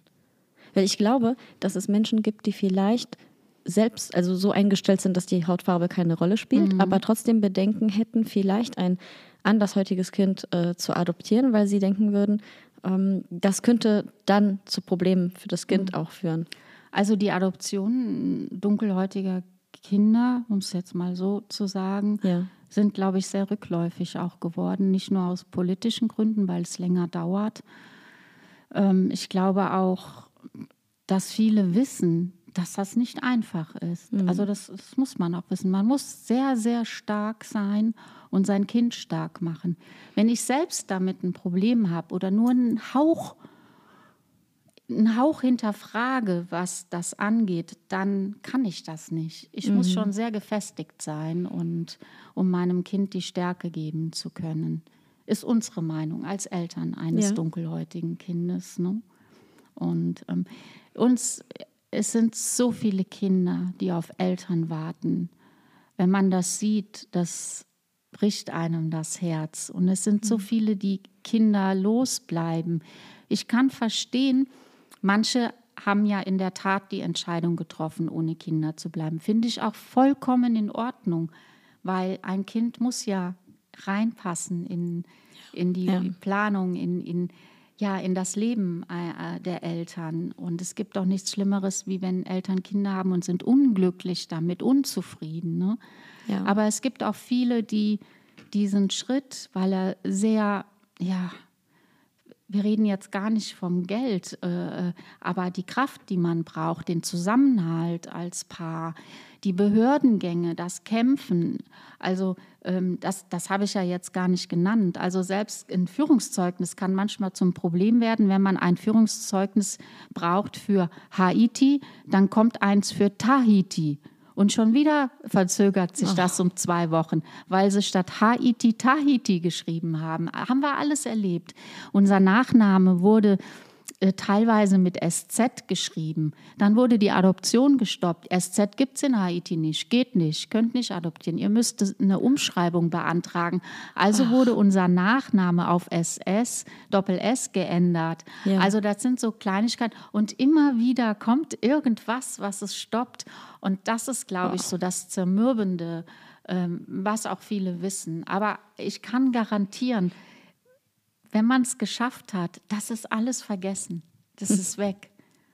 Und das war jetzt nicht nur eine Station, die ihr hattet im genau. Leben. Ja, da denkt man, man hätte so das meiste hinter sich und dann kam noch mal der nächste Schlag im wahrsten Sinne also, des Wortes. Ja, ja, im wahrsten Sinne des Wortes. Aber wenn man das jetzt mal so festhält, die ganze Zeit neben all dem, was du bisher erzählt hast, lief mhm. ja das Unternehmen. Da musste ja genau. alles funktionieren. Also egal, was ihr privat erlebt habt. Mhm Trotzdem musste das Unternehmen laufen. Genau, da war noch mein Schwiegervater, der das Kommando hatte. Und ähm, wir haben dann so ungefähr, ja, vor sieben Jahren, so sieben, sechs Jahre, Klar, das ist immer in einem Familienbetrieb der Übergang. Äh, es ist immer schwer loszulassen und die neue Generation alles umzumodeln. Mhm. Das ist, ich glaube, das geht anderen genauso, weil man, man liebt ja auch seine Eltern, man, man weiß das zu schätzen und es ist dann immer schwer zu sagen, hier, Papa, jetzt bin ich an der Macht, aber ich will es jetzt anders machen. Ja. Ne? Mhm. Also da ist immer ganz viel Fingerspitzengefühl gefragt. Und das geht natürlich äh, nicht immer so reibungslos vonstatten. Ne? Aber wir haben wirklich unser Bestes gemacht und mhm. haben dann angefangen, ja, dann auch in der Firma nach und nach so unsere Marke zu setzen. Ja, langsam. ja, da war Sammy schon dabei. Ja, Sammy war schon dabei und das war dann so, ja, das war so ein, so ein Umbruch, will ich mal sagen. Mhm. Ähm, Sammy, der war, der ist mit zweieinhalb gekommen und durfte dann mit drei Jahren auch schon in den Kindergarten. Das hat er super gemacht. Sammy hat immer Kinder geliebt. Also war er dann, ja. ähm, als er drei geworden ist, im Januar drauf ähm, im Kindergarten und das hat super geklappt. Und so hatte ich auch ein bisschen Luft. Ich hatte da ja noch nicht mit im Unternehmen von meinem Mann gearbeitet. Ich habe vorher ja bei Berge und Meer mhm. gearbeitet. Mhm. Und dann war ich in Elternzeit zwei Jahre, habe aber in der Zeit immer meinen Mann schon unterstützt und so ein bisschen schon reingeschnuppert ja. in die Handwerkerwelt. Ne? Ja. ja. Und dann habt ihr angefangen, das Unternehmen selbst weiter aufzubauen, Dinge zu verändern. Genau. Mhm. Und das lief erstmal gut. Ähm, ja, also ich muss sagen, als wir das so übernommen hatten, saßen wir erstmal da. Das war noch die Zeit, wo das Handwerk nicht ganz so gut lief. Also es war schon sehr ruhig gewesen. Es war erschreckend ruhig bei uns, denn es musste erstmal vermittelt werden, dass die Firma ist jetzt Malerwerkstatt Andreas Hess. Hallo, hier ist jetzt die fünfte Generation. Ähm, es musste noch neues Personal gesucht werden. Es musste etwas modernisiert werden. Die Richtung, die mein Mann gegangen ist, war eine andere. Das hat zwei Jahre gedauert mit Werbung mhm. und ähm, Facebook hatten wir angefangen, ähm, ja, einfach äh, den Menschen mitzuteilen, es ist eine neue Ära da. Wie darf man sich diesen Wechsel vorstellen? Also du hast gesagt, die Richtung hat sich ein bisschen verändert. Ja, Inwiefern? mein Mann hat jetzt den Fokus mehr auch auf ja, gesunde Farben, kreative Techniken, Großbaustellen, nicht nur kleine Baustellen, ähm, Maschinen, die man einsetzen kann, also diese Modernisierung, neue Busse, neues Layout, mhm. neue Werbung. Ähm, da wurde alles einmal umgekrempelt, mhm. weil wir wussten, wenn wir das nicht machen und wir bleiben genau so stehen, die Firma hatte ja noch nicht mal eine Webseite gehabt. Und das war tragisch gewesen. Das hatte bis dahin immer funktioniert, aber das konnte dann irgendwann nicht mehr funktionieren. Mhm. Und dann haben wir gesagt, okay, wir gehen jetzt das Risiko ein. Wir hatten auch einen sehr guten Steuerberater, der, du brauchst ja, äh, ja. so jemanden an deiner Seite, der dir dann auch die andere Seite, der sagt, trau mhm. dich, das kann gut gehen, mhm. weil aufgeben ist auch keine Option. Richtig. So. Und das haben wir dann gemacht. Wir haben wirklich sehr, sehr, sehr viel gemacht. Viel äh, die Firmen auch angeschrieben. Hier, ich bin jetzt in fünfter Generation, Andreas Hess, Malermeister mhm. und immer wieder äh, vermittelt, vermittelt und äh, Werbung gemacht. Äh, in, in Heimatzeitschriften kamen Berichte, ein Heimatkalender. Mhm. Äh, also so haben wir dann immer ein bisschen und nach zwei Jahren fing das an, Früchte zu tragen. Also es hat sehr, sehr lange gedauert und sehr viel Kraft gekostet.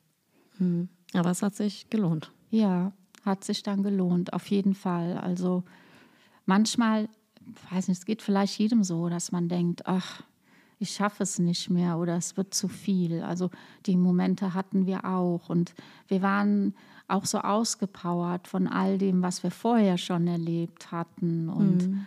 Ja, das hinterfragt man sich dann auch ab und zu. Aber entweder war ich es oder mein Mann. Einer von uns beiden hatte dann immer mehr Kraft und hat den anderen, hey, ist gut, wird wieder. Mhm. Überleg mal, wir haben es bis hierhin geschafft. Komm, wir machen weiter. Also der Glaube an die Idee ja. war da. Ja. Zusätzlich zu der neuen Familiensituation. Genau. Die ja für jede Familie, die ja. wir für alle frisch gebackenen Eltern immer ja. Ja, eine große Herausforderung ist. Ja. Total. Und also wieder alles auf einmal. Ihr habt ja eigentlich immer dann solche Situationen gehabt, wo ihr euch auf mehreren Ebenen bewähren musstet. Ja, genau. Also es war nie langweilig und es ja. war nie, man war nie am Ziel angelangt. Ja.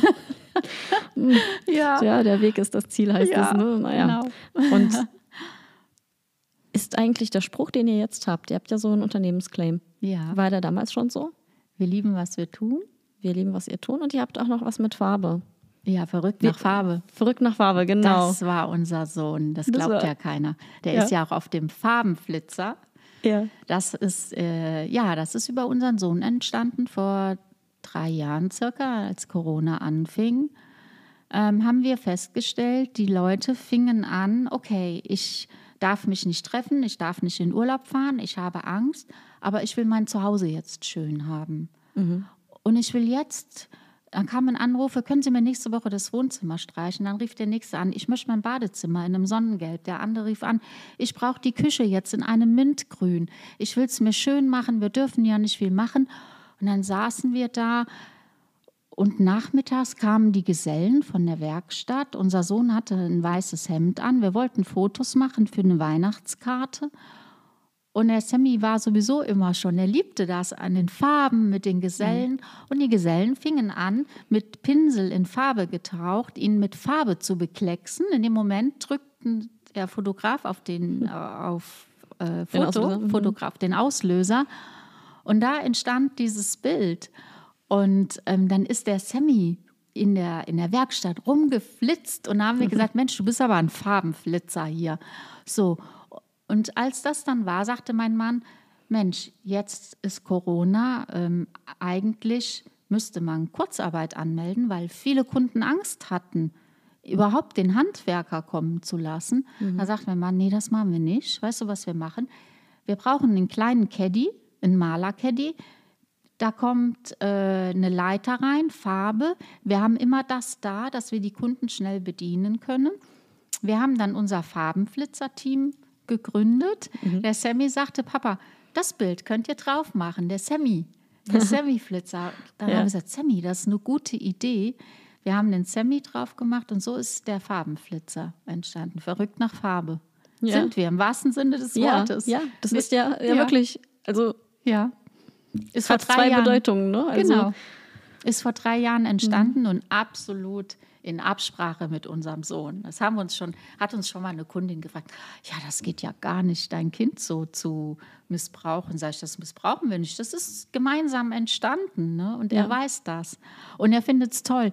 Wenn er aus der Schule kommt, dann, mhm. dann schickt er mir ein Bild, Mama, der Farbenflitzer ist gerade an mir vorbei. Und er ist total stolz. Ne? Mhm. Und das ist unser Team, was Kunden gerade mal schnell bedient. Und ähm, das ist super. Also da sind mhm. wir sehr erfolgreich mit. Ist gut angekommen. Ja, mega. Mhm. Aber noch bevor das passiert ist, ja. ist was anderes geschehen. Ja. Da war ja eigentlich alles super. Da denkst du, alles ist super, alles geht auf einem guten Weg. Mhm. Du bist Eltern geworden, du hast deinen Sohn. Die Firma, klar, mein Mann ist mit Leib und Seele Malermeister, immer viel gearbeitet. Da trinkst du sonntags morgens einen Kaffee im Bett, hast deinen Sohn in der Mitte, der trinkt seinen heißen Kakao und auf einmal kommt bei meinem Mann der Kaffee aus dem Mund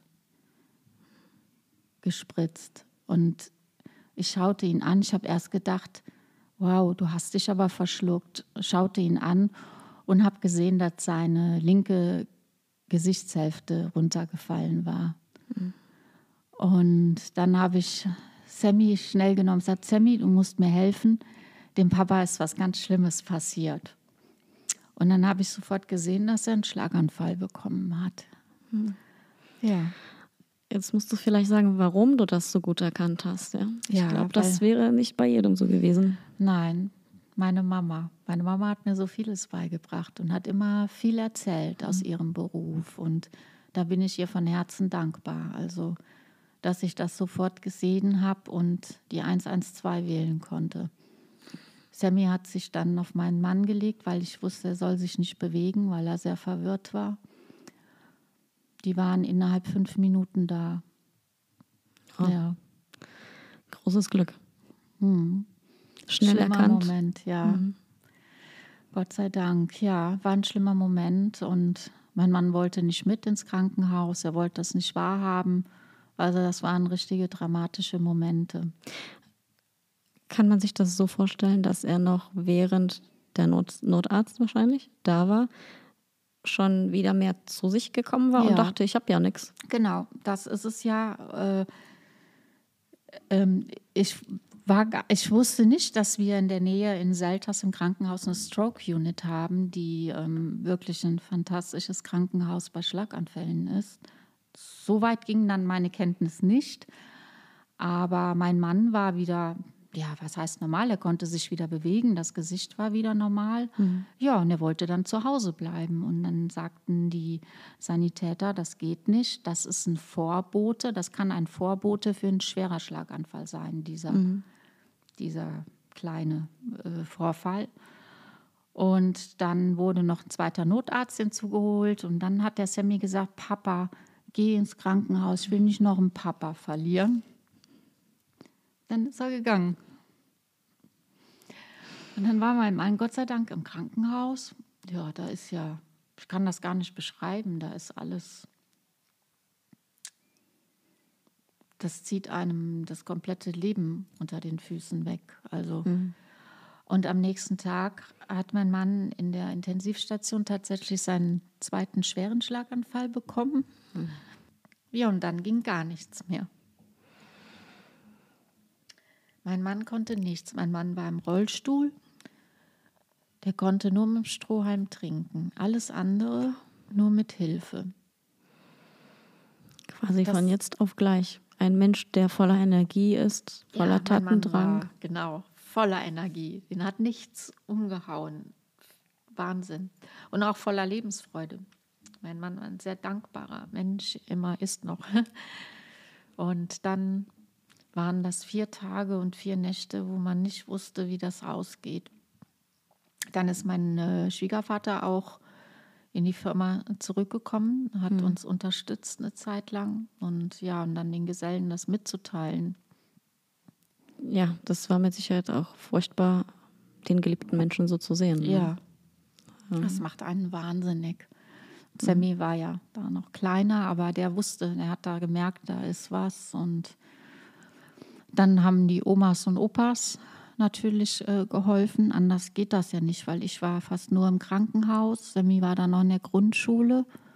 Und ja, dann haben wir das irgendwie die ersten Wochen hinbekommen. dann ist mein Mann nach drei Wochen aus dem Krankenhaus in die Frühreha gekommen. Und da war er auch noch im Rollstuhl. Und ähm, dann war die Aussage erstmal, mein Mann wird so ein Pflegefall bleiben. Und das hat meinen Mann wahnsinnig gemacht. Und er hat dann nur zu mir gesagt, dem, dem A werde ich es zeigen. Mhm. Ich bleibe nicht so, ich schaffe das. Ja, und da fing der Kampf an. Gute Einstellung. ja. So mancher würde sich hängen lassen, was ja, ja, auch verständlich wäre, ja. Aber er war da Ja, und dann war es so, mhm. morgens war ich bis nachmittags in der Firma. Abends bin ich in die Klinik gefahren, habe mit meinem Mann alles durchgesprochen. Er hat mir gesagt, was ich machen sollte. Und er hat gesagt, als Antwort auf alle, weil es waren Firmen, die haben dann gesagt, hier äh, dürfen wir eure Gesellen haben, verkauft ihr die Firma. Und das hat mein Mann wahnsinnig gemacht. Also quasi die Geier waren ja, da. Genau, die Geier waren da. Mein Mann sagt, was fällt denen ein? Die können fragen, ob sie dir helfen können. Und dann sagte er, ja, weißt du was, du suchst jetzt erstmal, wir vergrößern jetzt erstmal. Ich, du hm. musst für mich zwei suchen, weil ich habe für das, zwei gearbeitet. Ja, das, das ist, äh, klingt erstmal verrückt, ne? Ja. Wir vergrößern jetzt. Und dann habe ich veröffentlicht, wir expandieren und suchen mindestens zwei Malergesellen. Ja, und das war dann erstmal die Antwort und die Ansage, unser Kampf geht weiter. Aber dieser Schritt davor, ja. den du erwähnt hast, dass du da bei deinem Mann warst, der mhm. gerade mal zu sich gekommen war nach mhm. diesen furchtbaren vier Tagen und du gefragt hast, ja, was, was, was mache ich denn jetzt? Denn das war ja eigentlich nicht dein, dein Beruf. Mhm. Du hast zwar durch deinen Mann mitbekommen, worum es im Unternehmen geht und so ja. gar keine Frage, aber es war ja nicht dein, dein, dein nee, Fachbereich. Gar nicht. Und ich habe nun, so, ja das Übliche mitbekommen, weil ja. mein Mann mir immer viel erzählt, das schon. Ne? Es, mhm. gibt ja, es gibt ja Paare, wo der eine nicht so viel dem anderen erzählt von seinem Beruf mhm. oder was im Büro oder auf der Arbeit abgelaufen ist. Bei uns war das ein bisschen anders. Mein Mann hat mir schon viel erzählt und hat mir auch viel vorher-nachher gezeigt, was mhm. umgesetzt worden ist, was ich immer so toll fand, weil ja. man sieht, was ein Handwerk schafft. Ja. So und ja, da fing dann eine ganz schön harte Zeit an. Ja, also haben wir das Ganze äh, aus der Klinik heraus, den Arbeitsalltag organisiert. Mein Mann hat mir erklärt, wie ich was machen soll, wie die Gesellen eingeteilt werden sollen, welche Baustelle zuerst drankommt, welche Preise ich wo einsetzen soll.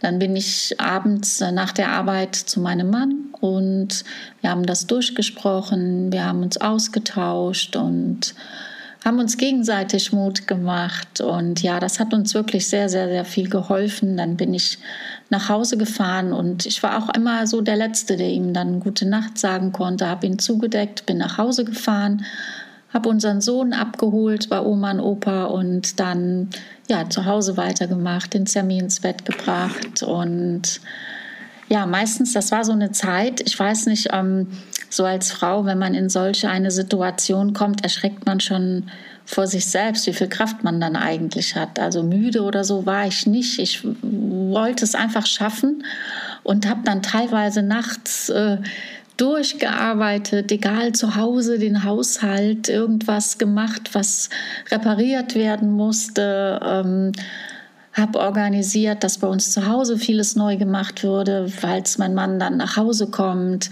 Ein anderes Bett, ein höheres Bett, äh, so Kleinigkeiten, Handlauf, an all die Dinge, die man denken muss, ähm, wenn jemand nach Hause kommt, der ähm, eingeschränkt ist. Und ja, und morgens um 5 Uhr klingelt der Wecker und dann ging es immer wieder weiter. Und ja, so haben wir eigentlich sechs Monate verbracht und waren auch ein bisschen stolz auf uns, dass das geklappt hat. Und dann kam auch der Moment, wo mein Mann mich angerufen hat, hat gesagt, komm mal sofort in die Klinik. Und ich bin dann da hingekommen und erst dann, er hat dann vor mir im Rollstuhl gesessen und ist aufgestanden und ist ein paar Schritte gelaufen. Ja, das war, ach, das war einfach ein toller Moment. Also da wusste ich auch, ach, es geht, es, es wird funktionieren. Er wird auf eigenen Beinen nach Hause kommen und wir müssen nicht umziehen. Und, und das waren ja alles so Fragen, die dann im Kopf sind. Können wir noch so wohnen bleiben, wie wir es jetzt tun? Was passiert? Wie kommt er nach Hause? Wann kommt er nach Hause? Ja, und das waren so die kleinen glücklichen Momente in all dem Dilemma, was wir hatten. Also ich bin richtig stolz darauf, dass mein Mann Handwerker ist und stolz auch auf unser Team, weil die haben mich mit an die Hand genommen. Also da war jeder hilfsbereit, die haben mich auch mal in den Arm genommen. So als Frau kommt ja immer schon mal die ein oder andere Träne, weil man denkt, man, man schafft das jetzt gerade nicht. Und ach, das war richtig gut. Also so wie man es sich hätte gewünscht in der Notsituation. Genauso war es gewesen. Und ähm, es ging dann von Mal zu Mal immer besser und man wird ja auch selbstbewusster dann. Ne? Und das war so ein Prozess, ja, das war so ein langsamer Prozess. Meinem Mann ging es immer in kleinen Schritten besser. Ähm, das hat immer gedauert. Ähm, aber man hat gelernt, mit kleinen Schritten glücklich zu sein, die dann beständig geblieben sind. Ne? Wahnsinn, wie er das trotz allem schaffte. Der Kopf war ganz klar gewesen. Es war einfach die, die körperliche Einschränkung am Ende, gegen die er dann kämpft und bis heute noch ähm, viermal die Woche eine Stunde trainiert pro Tag, um immer besser sich bewegen zu können und weiterzumachen. Und irgendwann möchte er auch wieder angreifen, hat er mir gesagt. Er möchte mal wieder aufs Gerüst gehen und streichen. Ich bin mal gespannt. Ich finde es toll, dass er dieses Ziel hat. Ich habe deinen Mann Andreas Hess als einen sehr kreativen Kopf auch erlebt im Gespräch damals mit euch, dass, dass er sich etwas traut konnte man direkt erkennen, dass er sich von diesen Schicksalsschlägen hat nicht davon abbringen lassen, neue Ideen zu entwickeln. Und er hat den Mut, unterschiedliche Materialien miteinander zu verbinden und was Neues zu schaffen. Sehe ich das richtig? Ja, absolut. Er kombiniert manchmal zwei verschiedene Materialien von verschiedenen Herstellern. Er versucht es, ähm, er liest viel, er informiert sich viel über Neues und das wird natürlich auch erstmal zu Hause ausprobiert an den Wänden, ob das alles Sinn macht und auch gut aussieht und dem standhält, was der Produkthersteller verspricht. Und das ist eigentlich so sein, sein größter Bereich. Also nicht nur die Gesellen äh, äh zu führen in dem praktischen. Ich bin ja mehr so die Frau im, im Hintergrund, im Büro und die, er sagt immer die gute Seele von allen, aber er ist echt so the brain. Also er ist ein, ein Malermeister. Äh, toll, er macht das super. Richtig stolz. Ihr habt in dieser schweren Zeit den Mut gehabt, euch zu vergrößern und neue Wege zu gehen. Ihr seid sehr aktiv in Social Media ja, verarbeitet da diese Themen, teilt euch ähm, den Menschen mit und ich nehme das so wahr, dass, dass ihr das auch macht, um anderen Mut zu machen. Ja, auf jeden Fall. Ähm, niemals aufzugeben und auch ein bisschen zu zeigen, auch ein Mensch, der eine Einschränkung hat, kann ein guter Chef sein und Handwerker sein und ein sein Unternehmen führen. Und ähm, damit haben wir ja auch zu kämpfen gehabt, diese Abwertung. Und da wollen wir ganz klar Position beziehen. Äh, mein Mann ist ein, ein herzensguter Papa, Ehemann und Malermeister. Und das geht auch mit Einschränkung, auf jeden Fall. Ich nehme euch auf jeden Fall als Mutmacher wahr und wollte deshalb, dass die Hörerschaft dich kennenlernt, dich auch mit deiner ganzen Geschichte. Und bin gespannt, wie das für euch weitergeht. Ja, wir haben viel vor.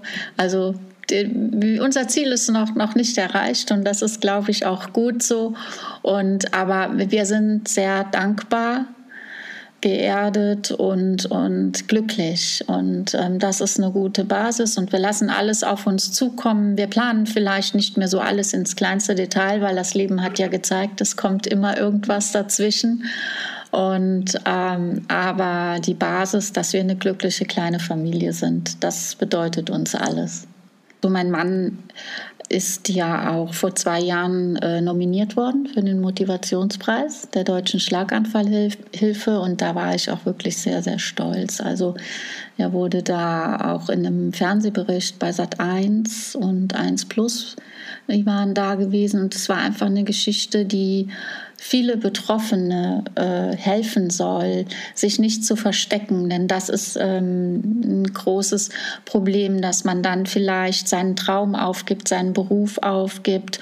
Und es gibt immer Möglichkeiten, das auf andere Art und Weise weiterzumachen. Und ähm, ich glaube, das ist so das, was wir auch machen werden. Wir müssen vielleicht andere Wege gehen und manches Mal dauert es etwas länger, aber ähm, beruflich gesehen muss man ähm, nach vorne schauen und motiviert sein. Und deswegen gehen wir auch mit Social Media so nach vorne, um das zu zeigen. Wir haben keinen Grund, uns zu verstecken. Aus eigener Erfahrung kann ich auch sagen, dass das Aufklärungsarbeit ist, die ihr macht. Genau, da haben wir auch schon einigen Freunden helfen können, die dann selbst betroffen waren, die Partner. Und das ist einfach wichtig. Wenn man jung ist, denkt man da vielleicht noch nicht so daran, aber dieses allgemeine Informieren, das Allgemeinwissen über manche Situationen des Lebens, ich denke, da sollten wir auch schon unsere Kinder heranführen. Also äh, unser Sohn ist natürlich betroffen gewesen, der weiß das ganz genau, aber der weiß auch durch uns, dass Hilfe und niemanden am Boden liegen lassen, ähm, dass das eine Selbstverständlichkeit ist und dass da müssen wir alle hin. Ich denke, dann können wir auch viele Menschenleben retten und, und viele Situationen ähm, ja, sind dann nur halb so schlimm. Liebe Alexandra, ich danke dir sehr für das Gespräch. Dir auch, liebe Alexandra, danke, dass du mich eingeladen hast.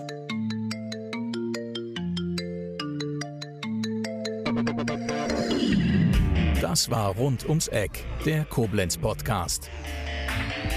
Vielen Dank fürs Zuhören und bis zum nächsten Mal.